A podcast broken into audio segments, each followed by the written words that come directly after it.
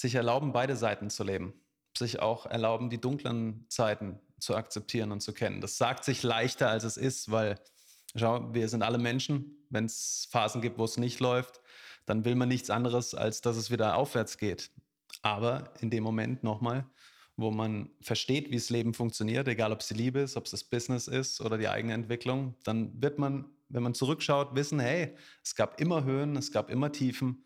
Und nochmal, ne, wenn wir aus beiden das Beste herausmachen, dann haben wir es deutlich leichter. Das ist meine persönliche Überzeugung.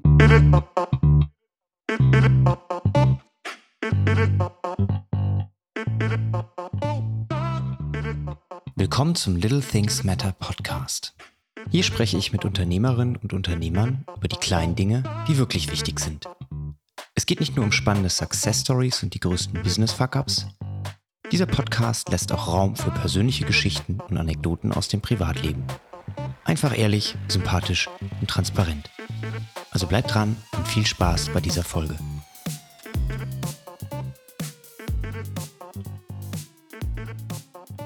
Willkommen zurück im Podcast. Simon, schön, dass du da bist. Runde 2. Felix, schön, dass ich ein zweites Mal in deinem Podcast sein darf. Ja, Runde 1 ist echt schon ganz schön lange her. Ich musste gerade mal so ein bisschen drüber nachdenken, wie lange. Aber mit äh, Corona und all dem, was ja die letzten zwei, drei Jahre so in der Welt abgegangen ist, verliert man schnell mal das Gefühl für Raum und Zeit. Zwei, zwei drei Jahre werden es sein, ja.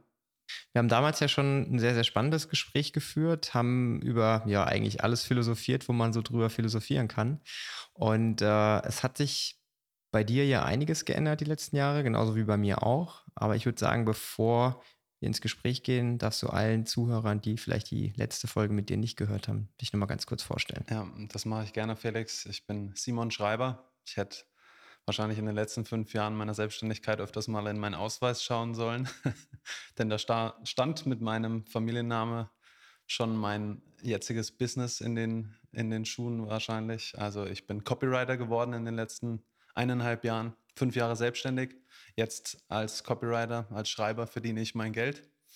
Und ja, wir werden sicherlich heute über die ein oder andere Wandlung auch von meiner Laufbahn sprechen, Felix. Ja, witzig, ne? In der letzten Folge hast du ja gesagt, äh, ich wurde Schreiber getauft und habe dann irgendwie das nicht äh, gemacht und bin dann irgendwie Redner geworden, Sprecher geworden. Und jetzt haben wir diesen krassen äh, 180-Grad-Twist, ne? Ja, ey, du, ich, also wie gesagt, am Anfang habe ich die ersten Jahre ein Coaching-Business aufgebaut, parallel dazu als Keynote-Speaker Vorträge gehalten und wie du schon sagst, äh, na, am Ende von einem Vortrag haben die Leute mich dann immer darauf angesprochen, so von wegen, hey Simon, du bist doch eigentlich Schreiber, wieso bist du Redner geworden? Und ich habe das, wie du jetzt gerade schon auf den Punkt gebracht hast, immer so als Anekdote gesagt, aber tief drin in meinem Herzen habe ich gewusst, hey, ja, irgendwie, da, da, das ist es noch nicht. Also Keynote-Speaker und Coach möchte ich nicht ausschließlich bleiben. Und habe aber dann noch eine Weile gebraucht, ja, bis ich gefunden habe äh, oder hab, bis ich das Schreiben entdeckt habe, das Copywriting. Und ja, fünf Jahre Selbstständigkeit, 38 Lebensjahre hinter mir und jetzt ist das erste Mal, dass ich sagen kann, ich fühle mich wirklich zu dem berufen, was ich tue. Ja, das sollte doch allen Zuhörern, die gerade so an dem Punkt stehen, wo sie sagen, ja, was mache ich eigentlich? Bin ich hier richtig, wo ich gerade bin?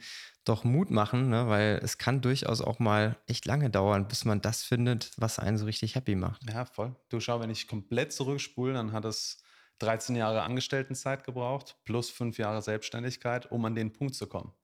Ja, also von daher, ich, eins rückwirkend kann ich sagen, ich habe mir erlaubt, verschiedene Dinge zu probieren. Gerade auch mit dem Schritt in die Selbstständigkeit. Ich hatte mit 33 Jahren äh, die Schnauze voll von, von Angestelltenzeit. Ich wollte keine Führungskraft mehr sein. Ich wollte mein eigenes Ding machen und habe dann aber, ja, wie gesagt, einfach geguckt, okay, was, was kann ich gut? An, ursprünglich wollte ich, wie du weißt, wollte ich ein Fitnessstudio auch aufmachen.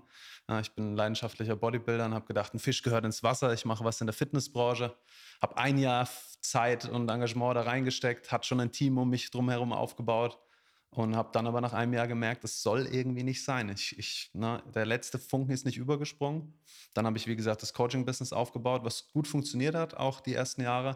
Aber tiefen mit drin war halt einfach so das Gefühl am Ende des Tages, hey, jetzt hast du hier ein Business, du kannst von deiner Selbstständigkeit leben, aber es fehlt was. Dafür bin ich nicht angetreten. Ich wollte mein eigenes Ding machen, ich wollte erfüllt sein am Ende des Tages. Ich wollte etwas machen, wo ich wirklich mein Business auf meiner Leidenschaft aufbaue. Und das ist ja tatsächlich dann nach vier Jahren der Selbstständigkeit das erste Mal wirklich so eingetreten, dass ich sage, okay, jetzt fühlt sich das Business nicht mehr an wie arbeiten gehen, sondern ja, wie auf den Spielplatz gehen, wie spielen gehen. Gab es da einen entscheidenden Moment, wo du gemerkt hast, ach krass, jetzt ist der Lichtschalter umgelegt worden oder war das eher ein schleichender Prozess? Das ist eine gute Frage. Ich habe sie auch die Woche schon mal beantwortet. Es war sicherlich eine ja, Aneinanderkettung von, von günstigen Umständen. Die richtigen Menschen waren dabei, die mir äh, einen Kontakt weitervermittelt haben damals. Äh, ich habe dann durch einen Kunden von mir, durch einen Coaching-Kunden von mir, meinen zukünftigen Copywriting-Mentor kennengelernt und bin vor, ja, es ist erst eineinhalb Jahre her, vor eineinhalb Jahren dann das erste Mal wieder auf Copywriting aufmerksam geworden. Ich wusste, äh, was das ist, also Werbetexten, Texte zu schreiben, die zu unmittelbar mehr Umsatz führen. Ne? Und ja, hab dann, bin da tiefer in die Welt eingetaucht und habe gemerkt, hey, das ist genau das, was ich, was ich schon immer cool fand. Also ich fand es schon immer cool, Verkaufspsychologie zu verstehen. Also wie ticken Menschen? Was bewegt Menschen dazu, den nächsten Schritt mit einer Marke oder mit einem Produkt oder mit einer Dienstleistung zu gehen? Und ja, die Kombination aus Verkaufspsychologie und dem Texten, also dem Schreiben von Texten, die Menschen dazu bringen, das hat mich in dem Moment sofort gecatcht. Und ja, dann bin ich tiefer in die Welt von Copywriting eingetaucht. Es hat nicht lange gedauert, dann habe ich äh, mein Mentoring damals begonnen mit meinem, äh, wie gesagt, Copywriting-Mentor, dem Stefan. Auch sehr erfolgreicher Copywriter hier im Dachraum, Deutschland, Österreich, Schweiz. Ja, und danach war einfach all in auf Copywriting und das war bis dato in meiner Selbstständigkeit der, der größte Push auf allen Ebenen. Emotional für mich, meine Leidenschaft, die ich ausleben konnte und aber auch äh, na, vom Business generell hat es einen ordentlichen Schub gemacht. Jetzt hast du ja dein Coaching-Business über Jahre aufgebaut und ich gehe mal stark davon aus, du hast dich ja auch stark damit identifiziert, weil sonst hättest du das ja auch nicht so lange gemacht. Du hast ja auch einen eigenen Podcast äh, ins Leben gerufen und wir haben gerade darüber gesprochen. Ne? Du hast am Ende 55 Folgen, was ich sehr, sehr beachtlich finde, weil dieses Ziel, jede Woche eine Folge, ein Jahr lang, das hatte ich ja damals auch mit meinem CrossFit-Podcast, was auch super funktioniert hat. Ähm, du hast dann trotzdem dich dafür entschieden, zu sagen, nee, ich mache jetzt hier einen harten Cut und versuche nicht irgendwelche Sachen aus dem Coaching-Business rüberzuziehen in das Copywriting-Ding, weil das ist was komplett eigenes. Wieso diese harte Entscheidung? Also wie du schon gesagt hast, es war ein harter Cut. Einmal Tabula Rasa, leeres Blatt Papier und neu anzufangen. Äh, mir war es wichtig, dass ich nicht mehr als Simon der Coach äh, na, eben meine Message rausbringe, sondern eben mit meiner Leidenschaft im Copywriting. Und da war für mich der einzigst logische Schritt zu sagen, hey, wir fangen in Anführungszeichen nochmal neu an und bilden meine Personal Brand auf dem Fundament Copywriting weiter aus. Das war für mich klar. Es war natürlich auch, wie du sagst, na, war schon eine Entscheidung. Ich hatte äh, den Podcast ein Jahr gemacht, 55 Folgen, 10.000 Abonnenten aufgebaut. Na, da fragt man sich schon, okay, na, es ist so gefühlt, na, wirft man da jetzt irgendwie Potenzial, lässt man Potenzial liegen. Auf der anderen Seite ist es aber wichtig, äh, und das möchte ich irgendwie jedem mitgeben, schau, wenn man in sich spürt, dass es das vielleicht noch nicht ist, dann lohnt es sich zumindest aus meiner Perspektive heraus nicht, da weiter reinzugehen. Und von daher bin ich meiner Freude gefolgt, habe meine Brand erweitert rund um Copywriting über Monate lang nur noch Copywriting in die Köpfe zu bekommen. Und ja, jetzt eineinhalb Jahre später bin ich über die Entscheidung sehr dankbar, Felix. Damit die Zuhörer sich mal so ein bisschen vorstellen können, was beinhaltet Copywriting denn alles? Also ist es jetzt wirklich nur einen Text auf einer Website schreiben oder unter einer Werbeanzeige? Wie würdest du das jetzt jemandem erklären, der keine Ahnung hat, was Copywriting ist? Schau, alles basiert auf Texten. Das kann eine Webseite sein, das kann eine Werbeanzeige sein, das kann ein Plakat sein, ne, Werbekampagnen, alles, was dazu führen soll, Menschen für nochmal ein Produkt oder eine Dienstleistung oder eine Brand zu begeistern, basiert auf Texten. Videoskripte von Videos, die uns motivieren, sind auf Basis von Texten. Und meine Aufgabe als Copywriter, als äh, Schreiber ist es eben, Texte zu schreiben, die Menschen dazu bringen, von A nach B zu kommen. Das kann ein Call to Action sein, also zu sagen, hey, ein Contentstück, das eben am Ende sagt, hey, wenn du mehr wissen möchtest, dann komm zu dem Event oder buch dir ein Erstgespräch. Das kann eine Webseite sein, die dazu beitragen soll, dass Menschen mit dir, mit deiner Marke eben da draußen den nächsten Schritt gehen wollen. Und da kommt eben die Symbiose aus Verkaufspsychologie, aber auch Texten, äh, die anders als man es vielleicht gewohnt ist, auf den Punkt kommen, die einen klaren Benefit der Dienstleistung auf den Punkt bringen, die eine Heldenreise erzählen und die Transformation von einem Schmerz, den der Kunde hat, den er unbedingt vermeiden möchte oder auflösen möchte, hin zu dem perfekten Endergebnis. Und durch diese Reise ja, äh, nimmt ein Copywriter den Menschen mit über die Texte und schafft es im besten Fall dann, das ist die Aufgabe, dass Menschen sagen, ja, hey, ich weiß nicht, woran es liegt, aber ich habe irgendwie das Bedürfnis, den nächsten Schritt mit der Person, dem Unternehmen oder der Brand zu gehen. Also ich weiß jetzt nicht, ob ähm, ich jetzt alleine bin mit dem Gefühl, aber wenn ich jetzt mal Copywriting vergleiche, zum Beispiel mit Fotografie, mit Design, dann kriege ich, wenn ich jetzt ein Laie wäre, so ein bisschen das Gefühl, ja, Texte schreiben, das kann ich doch selbst. Fotos machen kann ich nicht, da brauche ich irgendwie Technik oder Grafikprogramm kann ich nicht bedienen, da brauche ich jemanden, aber so ein Text schreiben, ne, das ist doch, das kriege ich doch irgendwie hin. Aber ich meine, ich bin Profi, du bist noch größerer Profi, weil du ja auch von Beruf Copywriter bist, du weißt ja, dass es eben nicht so leicht ist.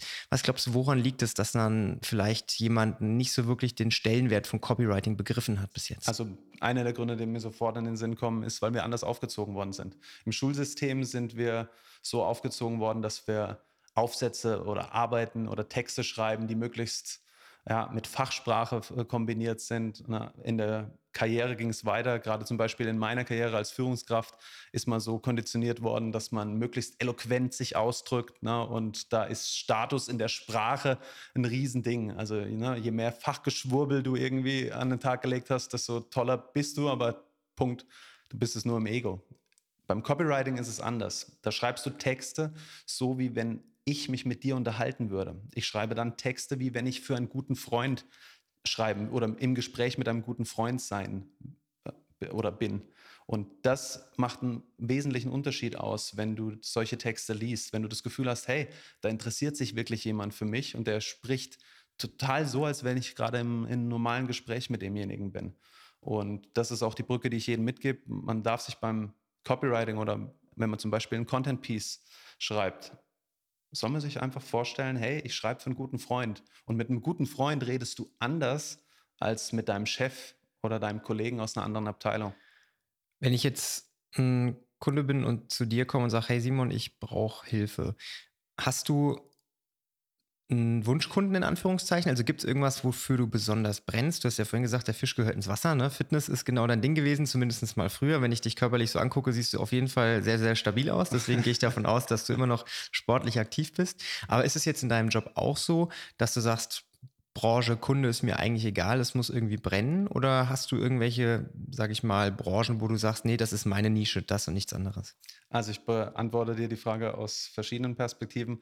Das Erste, was du gesagt hast, ist auch ein Zitat, was auf meiner Webseite steht. Dort steht, in dir muss brennen, was du in anderen entzünden willst. Und das spiegelt auch den Menschen, der mein Kunde ist. Ich möchte mit Menschen zusammenarbeiten, die für ihre Sache brennen und die Bock haben, mit ihrer jeweiligen Craft einen Unterschied zu machen da draußen. Der Großteil meiner Kunden in 2022 waren Personal Brands, also selbst Personenmarken, die ihr eigenes Business haben. Ich durfte in diesem Jahr äh, 43 Brands bislang begleiten und für sie texten. Und ja, das sind großteils meine Kunden. Ich habe aber auch, und das ist die andere Perspektive, in den letzten eineinhalb Jahren Kunden gewonnen, viele Unternehmen aus dem Mittelstand, aber auch große Konzerne, die eben meine Texte für Kampagnen zum Beispiel genutzt haben. Der Luxus, den ich habe als Copywriter, ist, ich muss mich nicht auf eine Nische konzentrieren. Äh, ich sehe es als ja, sehr großen Vorteil an, da ich auch Kunden aus verschiedenen Branchen habe. Also es ist ein Unterschied, ob du für eine Personal Brand textest oder für einen großen Reifenkonzern, dass du dich jedes Mal als Copywriter in eine neue Welt eintauchen darfst bei dem Kunden. Wir als Copywriter, wir sagen nicht einfach nur, hey, okay, sag mir, was du brauchst und wir schreiben dir schöne Texte, sondern wir tauchen tief in, in die Zielgruppe des jeweiligen Kunden ein. Wir betreiben eine tiefe Zielgruppenrecherche, um das Produkt zu verstehen, um die Schmerzpunkte der Kunden zu verstehen, um zu gucken, was sie unbedingt erreichen wollen. Und erst dann kommen sozusagen am Ende die Texte, die dann so, ja, ich sag mal, die Kirsche auf der Sahne sind.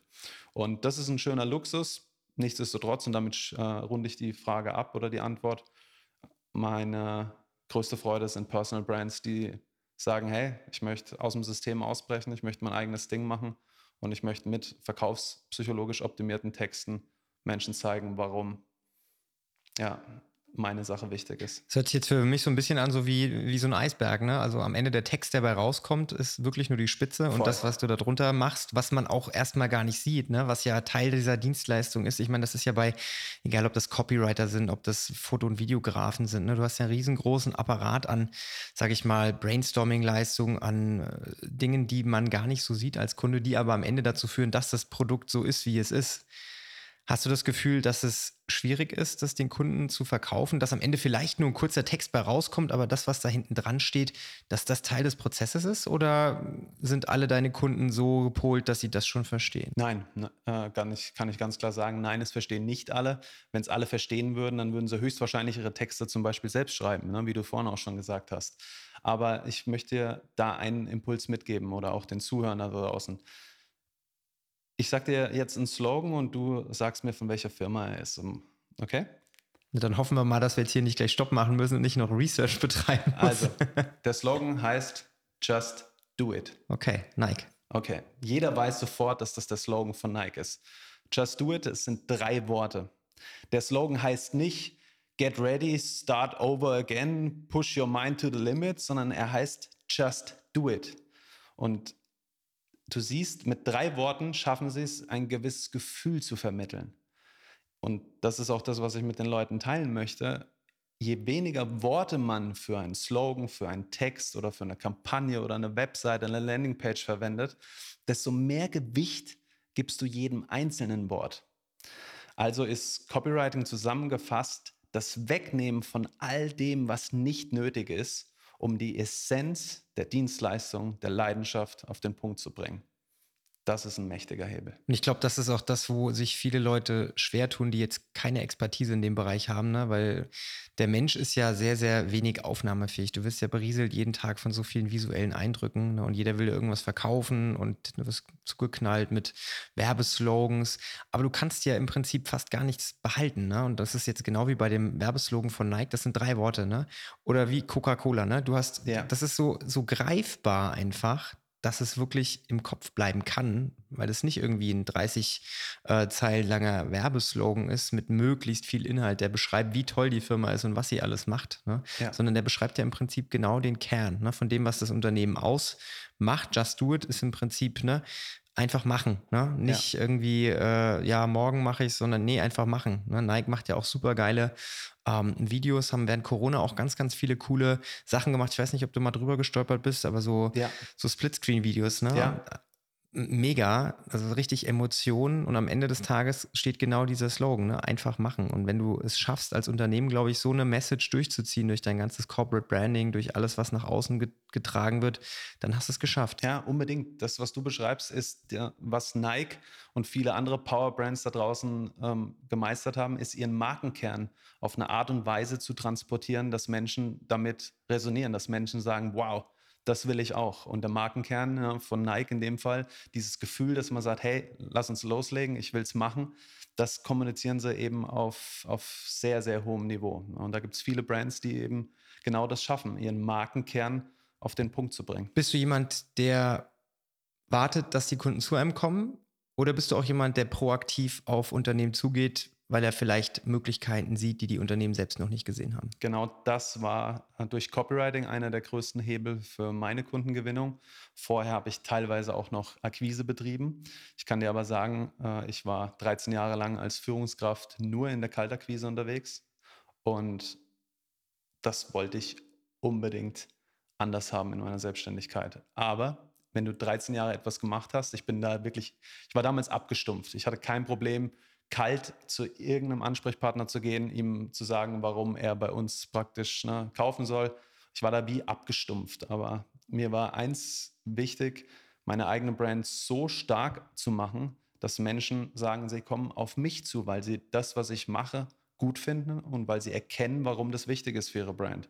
In den ersten Jahren der Selbstständigkeit war das nicht der Fall. Auch im Coaching-Business habe ich äh, teilweise noch eine Akquise betrieben. Aber seitdem ich eben mich umpositioniert habe als Copywriter, habe ich ausschließlich zu 100 Prozent auf Sogwirkung gesetzt.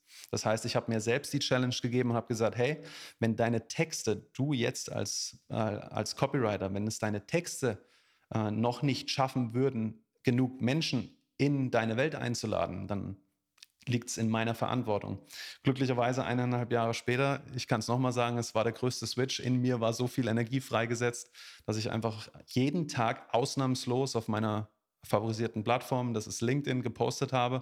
Ich habe mein komplettes Herzblut reingesteckt. Ich habe äh, nicht damit zurückgehalten, mein Wissen zu kommunizieren. Also ich habe wirklich äh, meine, meine besten Skills sozusagen auf dem Weg auch geteilt mit, meiner, äh, mit meinen Followern, mit meiner Community. Und ja, Content Marketing und das Schreiben ist eine ja, glücklicherweise sehr sichere Einnahmequelle von meiner Personal Brand geworden. Das klingt jetzt erstmal total, als wärst du in deiner Mitte angekommen. Fühle ich, Felix. Fühle ich. Ich würde jetzt sagen, äh, das ist was ganz Neues für mich, aber beim letzten Mal wirktest du auch schon, als wärst du in deiner Mitte angekommen. Das kann ja durchaus was Positives sein, ne? weil der Mensch entwickelt sich einfach weiter und die Tatsache, dass du eben gesagt hast, nee, das macht mich noch nicht 100% glücklich, da ist noch mehr und dass du dann wirklich so einen harten Cut gemacht hast, das ist, glaube ich, was, was sehr, sehr viele Menschen nicht machen können ich habe es vorhin gesagt, ne, nur wer loslässt, hat die Hände frei. Und ich glaube, das ist genau dieses Gefühl, was dich auch beschreibt und ausmacht, weil du hast wirklich alles hinter dir gelassen, hast dir vielleicht die besten Learnings mitgenommen aus deinem Angestelltenverhältnis, aus deiner Selbstständigkeit als Coach, um jetzt als Copywriter richtig durchzustarten. Wow, Felix, da sagst du was. Schau, wenn man so rückwirkend betrachtet, na, ist es immer leichter zu verstehen. Und das haben schon viele schlaue Menschen vor mir gesagt. Aber ich erinnere mich an die Zeit, als wir auch damals gesprochen haben. Und ich war auch damals, ich war schon, ich war glücklich, aber beruflich hat eben noch was gefehlt. Und wenn ich, wenn ich da ganz ehrlich zu dir bin, ich habe das selber natürlich gespürt, auch wenn ich damals in Interviews war oder auch in Gesprächen mit, mit meinen Kunden. Ich habe gewusst, hey Simon, da ist noch was. Und dafür bin ich mir persönlich verdammt dankbar, dass ich das Gefühl nicht ignoriert habe, sondern dass ich gesagt habe, hey, ich suche so lange weiter, bis ich etwas finde, wo ich wirklich sage, hey, das ist mein, das ist meine Craft, das ist das, wo, wofür ich wirklich brenne. Und ja, in dem Moment, ich sag's wie vorhin, in dem Moment fühlt sich fast jeder Tag an wie, wie Spielen gehen. Natürlich gibt es auch jetzt immer noch Tage, ne, die sind mal anspruchsvoller, aber hey, wem sage ich, du, du weißt es, bist selber schon lange Unternehmer. Das Leben ist eine Welle und wir entscheiden, wie wir sie reiten. Ich wollte gerade sagen, ne, das ist ja auch das, was wir uns aussuchen. Also wenn wir das nicht wollten, dass es auch mal Tiefen gibt, dann äh, könnten wir auch die, die Hochpunkte nicht schätzen. Ne, das muss, muss ein ausgewogenes Verhältnis sein von hoch und runter und im Querschnitt muss es dich eben glücklich machen. Ja, ne? Und mal ist man super happy und mal ist man ein bisschen traurig. Ja. Aber ich glaube, das macht es ja auch aus und das macht es auch aus, dass wir jeden Tag aufstehen und wieder Bock haben, weil wir nicht genau wissen, wie wird es denn heute. Wenn wir jeden Tag wüssten, heute wird es geil, irgendwann ist geil der normale Zustand. Ne? Wenn wir jeden Tag wüssten, ah, es wird scheiße, dann haben wir vielleicht Depressionen und wollen gar nicht mehr aufstehen. Aber für uns ist es ja wichtig, dass wir jeden Tag so ein bisschen dieses Gefühl brauchen, okay, was passiert heute? Was, was äh, kann ich mir von dem Tag erwarten? Ja, ist so. Also schau, äh, das habe ich glücklicherweise verstanden. Vielleicht liegt es daran, dass ich Skorpion bin, aber sich erlauben, beide Seiten zu leben. Sich auch erlauben, die dunklen Zeiten zu akzeptieren und zu kennen. Das sagt sich leichter, als es ist, weil, schau, wir sind alle Menschen. Wenn es Phasen gibt, wo es nicht läuft, dann will man nichts anderes, als dass es wieder aufwärts geht. Aber in dem Moment nochmal, wo man versteht, wie das Leben funktioniert, egal ob es die Liebe ist, ob es das Business ist oder die eigene Entwicklung, dann wird man, wenn man zurückschaut, wissen, hey, es gab immer Höhen, es gab immer Tiefen. Und nochmal, ne, wenn wir aus beiden das Beste herausmachen, dann haben wir es deutlich leichter. Das ist meine persönliche Überzeugung. Und vielleicht da noch, was meine ich damit, das Beste daraus zu machen?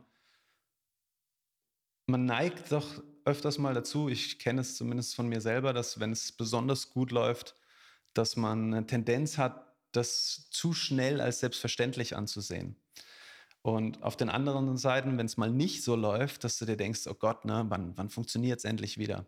Nochmal, egal ob es gut läuft in deinem Business, auch da draußen, für Leute, die es zuhören, oder wenn es mal nicht so gut läuft, einfach weitermachen, ruhig bleiben das tun, was dich in der Vergangenheit glücklich gemacht hat. Das tun, was dich in der Vergangenheit bis dahin gebracht hat, wo du hingekommen bist.